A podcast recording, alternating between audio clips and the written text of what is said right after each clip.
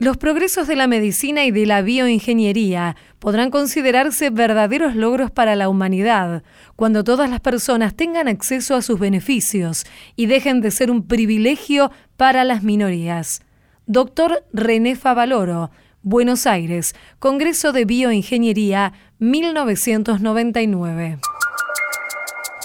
Bienvenidas, bienvenidos a una nueva emisión de A Tu Salud por Radio Nacional. Aquí podrán encontrar voces de profesionales de diferentes especialidades de la medicina con quienes conocerán sobre prevención, cuidado de la salud, avances en tratamientos y también consejos saludables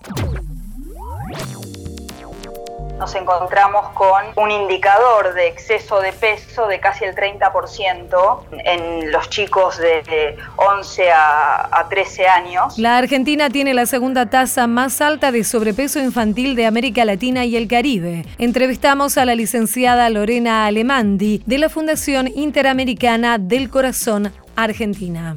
El botiquín mínimo, por lo menos, que tiene que tener venda, tiene que tener gasa, tiene que tener cinta adhesiva, tiene que tener algún desinfectante. Durante la época de vacaciones pueden aumentar los accidentes. Conversamos con el médico cirujano José Ávila. La consulta en este periodo aumenta aproximadamente de manera exponencial entre un 20 y 50% y son los contratiempos veraniegos. El uso de piletas de natación incrementa los casos de otitis y faringitis durante el verano. Entrevistamos a la médica otorrino laringóloga Stella Cuevas. A tu salud. La Argentina tiene la segunda tasa más alta de sobrepeso infantil de América Latina y también del Caribe. Esto lo está alertando ya desde hace un tiempo la Organización Panamericana de la Salud. También un estudio reciente de la Fundación Interamericana del Corazón Argentina ha advertido sobre este creciente aumento de la obesidad en los chicos y las chicas de nuestro país y también acerca del impacto que tiene la publicidad de alimentos que tal vez se publicitan como saludables pero están muy lejos de serlo. Sobre estos temas invitamos a conversar aquí a Radio Nacional a la licenciada Lorena Alemandi, ella es directora del área de políticas de alimentación saludable de FIC. Hola Lorena, muchísimas gracias por atendernos. Aquí te saluda Diana Costanzo. ¿Cómo estás? Hola, ¿cómo les va? Bien, muy bien. Muy bien, Lorena. Bueno, en principio comenzar por lo que son las cifras más duras. Esto de que Argentina tiene la tasa más alta de obesidad infantil en el continente. ¿Esto es así?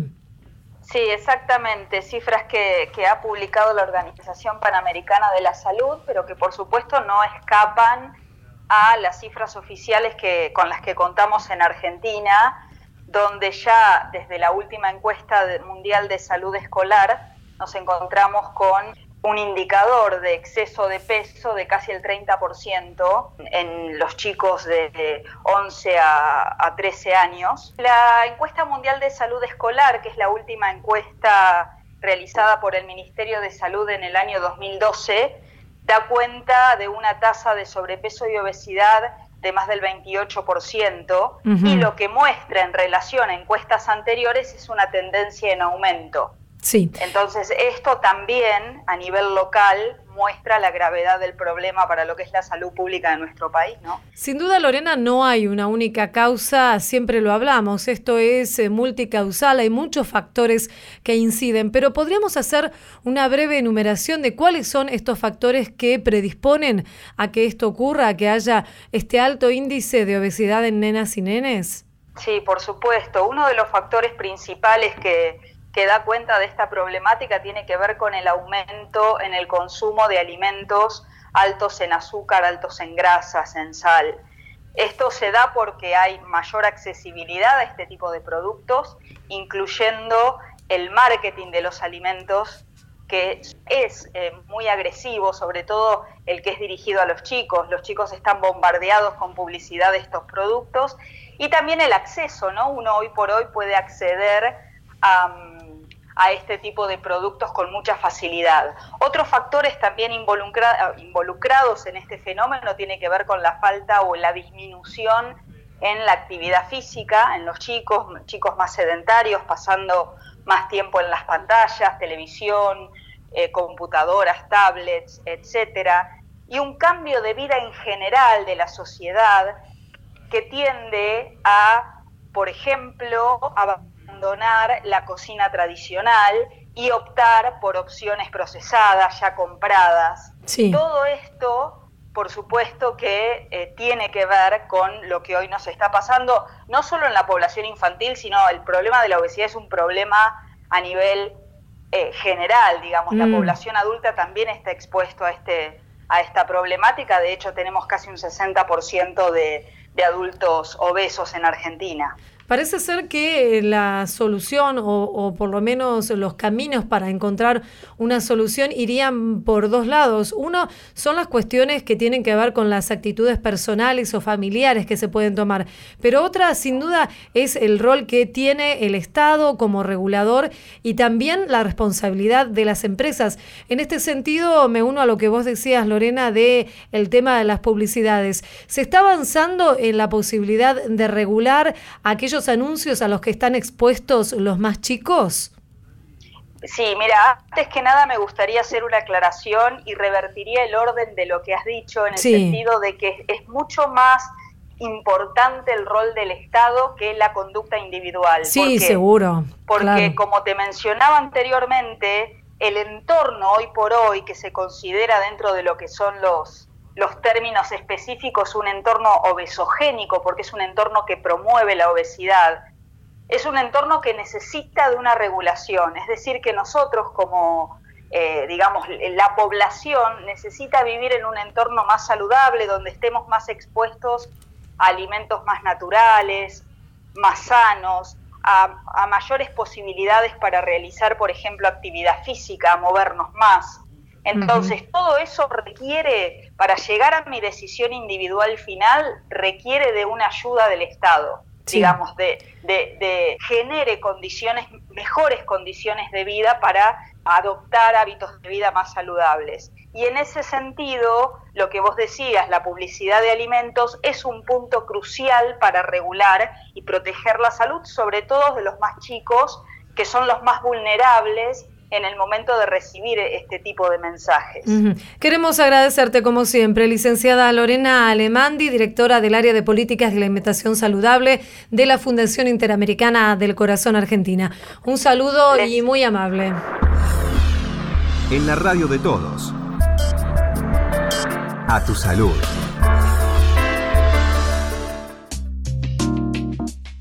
La llegada de las vacaciones y el tiempo libre, algunas veces puede ocurrir que se incrementen algunos tipos de accidentes de diferente tipo de gravedad.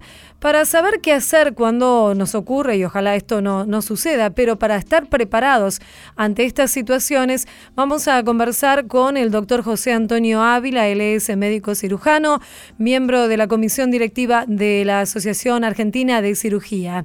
Hola José, muchísimas gracias por atendernos aquí, Diana Costanzo en Radio Nacional. ¿Qué tal? ¿Cómo le va? Mucho gusto. Muy bien, muy bien, doctor. Bueno, en principio eh, comentar esto, ¿no? ¿Son más frecuentes en general los accidentes durante la época de descanso, de veraneo? Eh, hay accidentes eh, habituales, digamos, son frecuentes, lamentablemente, sobre todo son los accidentes de tránsito, digamos, en la ida o vuelta al lugar de vacaciones y en el lugar de las vacaciones. Ajá. Son generalmente son frecuentes. Y los más afectados son los jóvenes y los niños, habitualmente por el tipo de actividad que hacen, ¿no es cierto?, en los lugares. Sí, seguro. Y, así que, y los que más son sensibles a todo tipo de accidentes, por supuesto, son los extremos de la vida, ¿no es cierto?, los ancianos, los los muy chiquitos, ¿no? Los muy pequeños. Y, eh, doctor, en, con respecto a los accidentes de tránsito, como les dicen, los incidentes viales, ¿no? Porque se pueden prevenir, justamente esto es lo más importante, ¿no? Saber que se pueden prevenir. Pero una vez que ocurren, si hay heridas de diferente tipo, las heridas más leves, ¿qué es lo que se recomienda hacer? Las heridas más leves son o las contusiones, los golpes, o las heridas cortantes, que son chicas, digamos, ¿no? Si son contusiones o golpes, nada, no hay que hacer nada. Poner el reposo en el lugar del. Si es un miembro, ha visto una pierna, un, brazo, cubrirlo, ponerle un poco de hielo. Si tienen un botiquín que tengan algún analgésico, le pueden dar. En el caso que sea una herida cortante, que no sea tan profunda ni muy grande, y que esté sangrando, digamos, hay que hacerle compresión un rato que son dos o tres minutos o hasta cinco minutos y para habitualmente el sangrado. Se la limpia con agua limpia, sin nada más que eh, no tienen otras cosas, sino con agua y algún tipo de desinfectante, tipo yodopovidona o algo, lo que tengan. Y se lo tapa. Se tapa con una gasa, con una venda, con lo que tenga. Claro, es importante contar con un botiquín. Eh, nada más. Sí, eh, exacto. El botiquín mínimo, por lo menos, que tiene que tener venda, tiene que tener gasa, tiene que tener cinta adhesiva, tiene que tener algún desinfectante algún analgésico, algún antiinflamatorio y algún antialérgico. Eso sería lo ideal, ¿no es cierto? Sí, sí, sí, sí, seguro. Ahora, eh, doctor, ¿cuándo nos damos cuenta? Porque me pasó recientemente, ¿no? Una herida en, una mano que no paraba de sangrar. Digo, ¿cuándo nos damos cuenta que debemos concurrir a un centro médico a recibir la asistencia profesional en algún tipo de herida? Por ejemplo, si, si no para de sangrar, si sangra muy profusamente o si vemos que tiene alguna característica especial la herida. Claro, lo primero es si se le hace la compresión inmediata, si eh, se espera entre 3 y 5 minutos, si no para, bueno, entonces estamos en un problema, digamos, que es un vaso importante lo que está sangrando, puede ser más allá, digamos, de la longitud de la herida, muchas veces la profundidad es la más importante. Entonces, en esos casos sí hay que ir inmediatamente a un centro asistencial. Ahora, si la herida es anfractuosa, digamos que no es lineal, sino que tiene pérdida de sustancia, esas son heridas graves que hay que llevarlo inmediatamente, hacer la primera atención ahí en ese momento, pero llevarlo a un centro asistencial porque no lo van a poder solucionar ahí. Claro. Posiblemente hay que hacer un toaleo, alguna sutura, una serie de cosas que no es imposible, salvo que sea un médico el que esté ahí, un cirujano. si no, no lo van a poder resolver. Por eso lo importante es cuando uno vaya a vacacionar, tenga siempre presente que cerca del lugar donde estén cerca, por lo menos cerca, hay algún tipo de, o ya sea hospital o algún ah, centro de atención primaria o un centro privado, por supuesto. Mm. cualquier accidente que no lo puede resolver uno ahí inmediatamente. ¿Y cuáles serían otros tipos de accidentes que son comunes y, las otras lesiones frecuentes que ocurren durante esta época? Y los otros son, primero, el tema del calor, el famoso golpe de calor, la insolación, ese es uno. El mm. otro es los problemas alimenticios, por las transgresiones que hace, puede ser gastroenteritis, pueden tener vómitos, pueden tener diarrea, y sobre todo los chicos y los ancianos rápidamente visto lo descompensa. La otra que es común, sobre todo por los chicos, es el tema de las intoxicaciones, ya sea con algún insecticida, con lavandina o algún producto de limpieza que tengan en la casa. Los chiquitos, visto como son urguetes, son se por ahí toman y no se dan cuenta y bueno, se producen este tipo de accidentes. En ese caso, no hay que producir el vómito, no hay que hacer nada y llevarlo inmediatamente asistencial porque uno no sabe qué toma. Sí, claro, claro, sí. Los otros accidentes son en los lugares, eh, por ejemplo, en el agua. Los accidentes por inmersión. Habitualmente son leves, habitualmente. Sí. Pero cuando son graves, hay dos tipos de, de accidentes, digamos, por inmersión. Si es que el paciente pierde conocimiento o no pierde conocimiento. Esto es fundamental. Si pierde conocimiento, por supuesto que eh, o no lo pierda, hay que sacarlo del agua. Sí. Ya sea en la pileta o en el río o en el mar, donde esté. Ponerlo boca abajo para que si, porque el primer síntoma que hace es el vómito. Si el paciente no está estresado en hacer cosas o está medio inconsciente, ese, vómito le puede ir a la vía respiratoria, hace una broncoaspiración y se complica más el cuadro. Entonces hay que evitar eso poniéndolo boca abajo de costado haciendo que vomite y no se vaya el vómito hacia adentro, hacia la vía respiratoria. Sí, está bien. Si llegara a estar en paro, o sea, no, no respira o está inconsciente, habría que tomar los pulsos, ya no, ya no es tan fácil la cosa. Habría que tomar los pulsos, ver si respira, y si no es así, inmediatamente hacerle maniobra de resucitación para sacarlo del cuadro, del paro. Pero hay que saber eso, Víctor. Lamentablemente no es tan fácil. También están los casos de picaduras, por ejemplo, de diferentes insectos como arañas. Se dio el caso hace poco de, también se conocieron picaduras de, de escorpiones o mordeduras de ofidios. En estos casos, ¿qué es lo que se recomienda hacer? Claro que en, en cada picadura hay un protocolo diferente a seguir, pero digo en general, ¿qué es lo que se recomienda? En general, lo que se recomienda es lavar la zona de la picadura con agua y jabón si no tiene alguna otra cosa. No tratar de abrirla, ¿viste? Como hace la gente que por ahí que hay que abrir para que salga el veneno, eso no lo hay que hacer. Hacerle, ponerle hielo porque el hielo va a bajar la inflamación y le va a bajar un poco el dolor porque duelen habitualmente, guarden. Y si es que se puede, o sea, va a tener que ir, si es una, un alacrán, por ejemplo, o si es una víbora, tiene que ir a un centro asistencial porque necesita hacer el, el, suero antiofídico, antiarácnido, de lo que, lo que haga falta. Y si es posible, llevarlo al espécimen. O por lo menos sacar una muy buena foto, ¿visto? Sí. Para que cuando vaya, el, el que lo atienda sepa qué tipo de eh, arácnido, qué tipo de ofidio lo ha picado. Mm porque cada uno tiene su suelo específico. Queremos agradecerle, doctor José Antonio Ávila, cirujano, miembro de la comisión directiva de la Asociación Argentina de Cirugía, por este tiempo aquí en Radio Nacional. Un saludo y muy amable. Muchas gracias. Hasta, luego. A tu salud, por la radio de todos.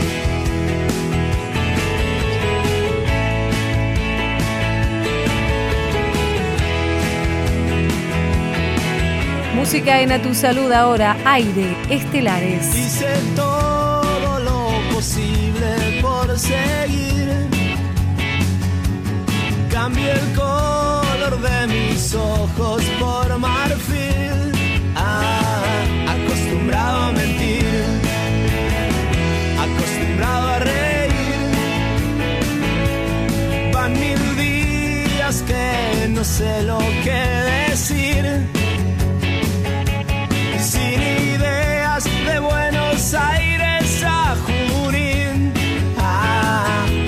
letras de folk, leyendo un libro de amor.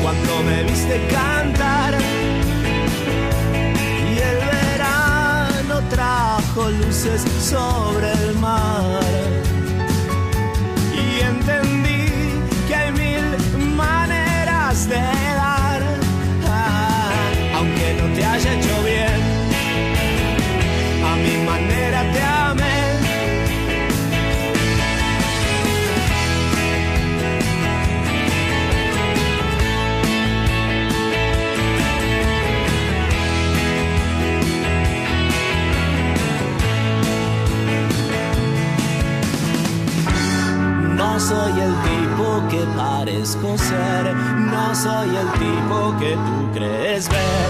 Sé que no es fácil para mí ser yo. Ah. Ah.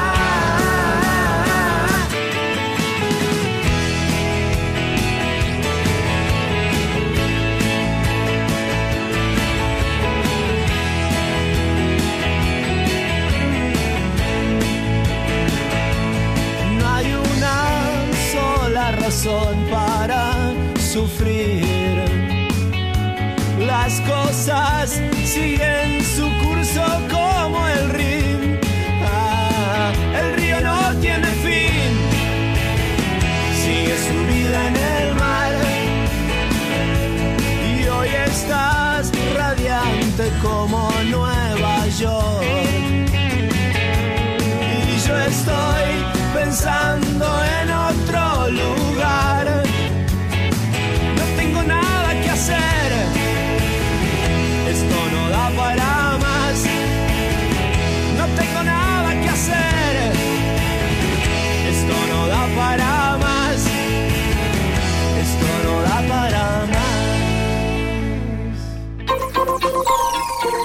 Seguimos en A Tu Salud.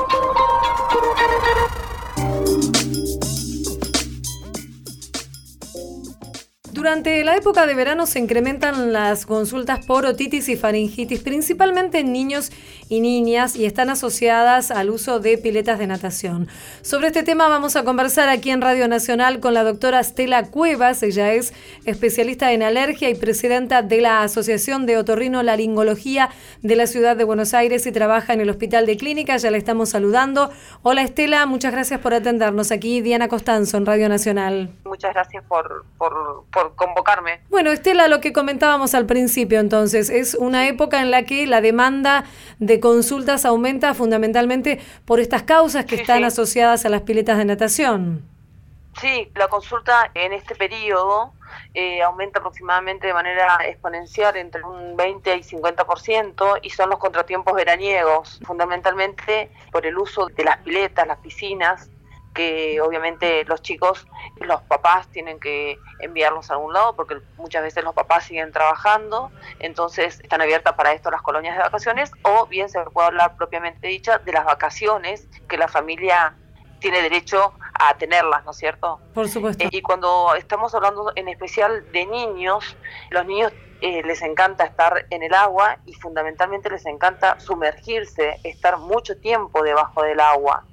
Entonces el problema viene generalmente al atardecer, entre las 7 y 9 de la noche porque como están tanto tiempo durante el agua y durante muchos días por los calores intensos que estamos teniendo, aparece eh, lo que nosotros decimos la otodinia, que es el dolor de oído, que el, el niño lo, lo manifiesta generalmente como una molestia ante el al mínimo roce eh, cerca de la oreja. Sí. Cuando las mamás son muy cancheras y tienen varios hijos, generalmente para poder saber si se trata de una otitis externa, que es la vedette del verano, y compararla si es una otitis media aguda, solamente haciendo una maniobra muy sencilla, que es apretar una estructura de la oreja del pabellón auricular, que es el trago, que es lo que está inmediatamente detrás de la mejilla. Cuando la mamá aprieta eso y el niño despierta dolor, estamos hablando de una otitis externa. Obviamente que esto es algo muy casero, que Sí. si te sorprende durante la noche, la madre puede saber de qué se trata y al día siguiente seguramente lo va a llevar al médico. Claro. Pero para poder transitar esa noche, quizá algunas gotitas lo puedan, puedan Calmar. subsanar ese, esa molestia. Claro, le calma el dolor. Fundamentalmente, una otitis produce otodinia, que es lo que nosotros decimos que es dolor de oído, y este, sensación de oído tapado. ¿Por qué? Porque se trata de un proceso inflamatorio del conducto auditivo externo, que es lo que va de la oreja hasta la membrana timpánica. Eso se inflama y muchas veces la piel, por la humedad, eh, sufre laceraciones y en algunas oportunidades las bacterias que son comunes que estén en el conducto auditivo externo y son bacterias buenas, cuando la piel se resquebraja, se puede producir algún tipo de infección inclusive. Claro. Y eso generalmente en esos casos aparecen algunas bacterias que son la pseudomonas aeruginosa y el estafilococcus aureus. Ahora, Estela, esto no tiene que ver Sí. con que el agua esté contaminada o en mal estado, sino simplemente No, no, porque esta- eh, afecta al conducto son- auditivo. Sí, estas son porque, porque los niños están mucho tiempo debajo del agua. Claro. Ahora, si vos me preguntás de aguas estancadas o, por ejemplo, de lagunas, que se ve mucho en el interior, de agua de arroyos o aguas que están muy quietas y que están sumamente cálidas, ahí te puedo hablar de algo muy especial porque yo soy eh, experta en olfato. Ajá.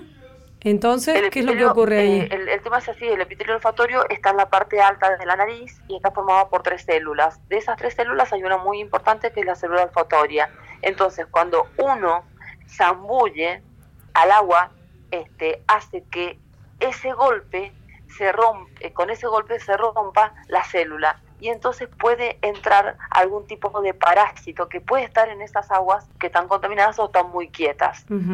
Y eh, esto durante este año se había hablado mucho de la bacteria, a- del- del- de, los parásitos asesinos, porque Sí. como la célula olfatoria está muy cerquita del cerebro, se comunica inmediatamente con el nervio olfatorio y el nervio olfatorio, que es el nervio craneal más cortito, pasa inmediatamente al cerebro. Entonces puede aparecer una meningitis que muchas veces es mortal. Claro, Con esto no quiero alarmar, no, pero no, es para prevenir. Es importante decir que muchas veces en, en, los lugares cálidos, de hecho yo soy del, del nordeste, Corrientes, Misiones, Entre Ríos, en, en, todas esas zonas hay muchas lagunas que se usan como balnearios. Sí. Incluso puede aparecer incluso esto en algunos pacientes cuando el agua de las piletas no está bien cuidada.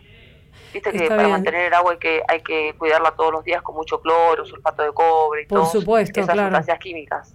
Por supuesto. Y Estela, eh, claro, las medidas de prevención que se pueden tomar para evitar llegar a, esta, a estas situaciones de, enfermedad, ¿no? De afecciones. Hay, hay gente que, que eh, está muy predispuesta a sufrir otitis, medi, perdón, otitis externa. Entonces lo que nosotros le, le recomendamos generalmente es que manden a preparar eh, unos, unos tapones hechos a medida de silicona, porque el que se vende en las farmacias o en lugares o en algún otro lugar eh, salen, no sirven, el agua entra si es un tapón de silicona a medida.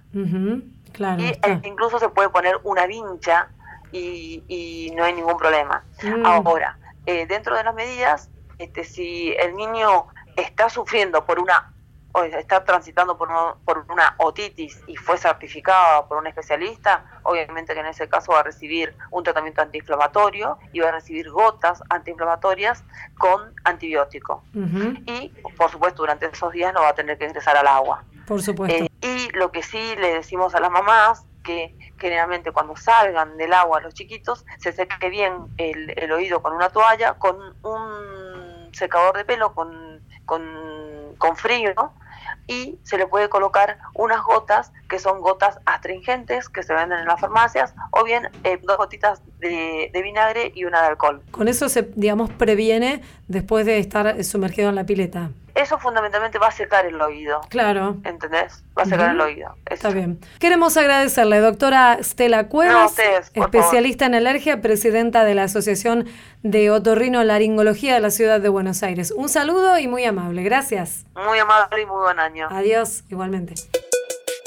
Esto fue A Tu Salud, un programa dedicado a los últimos avances en medicina, prevención y tratamientos. Hasta la próxima emisión.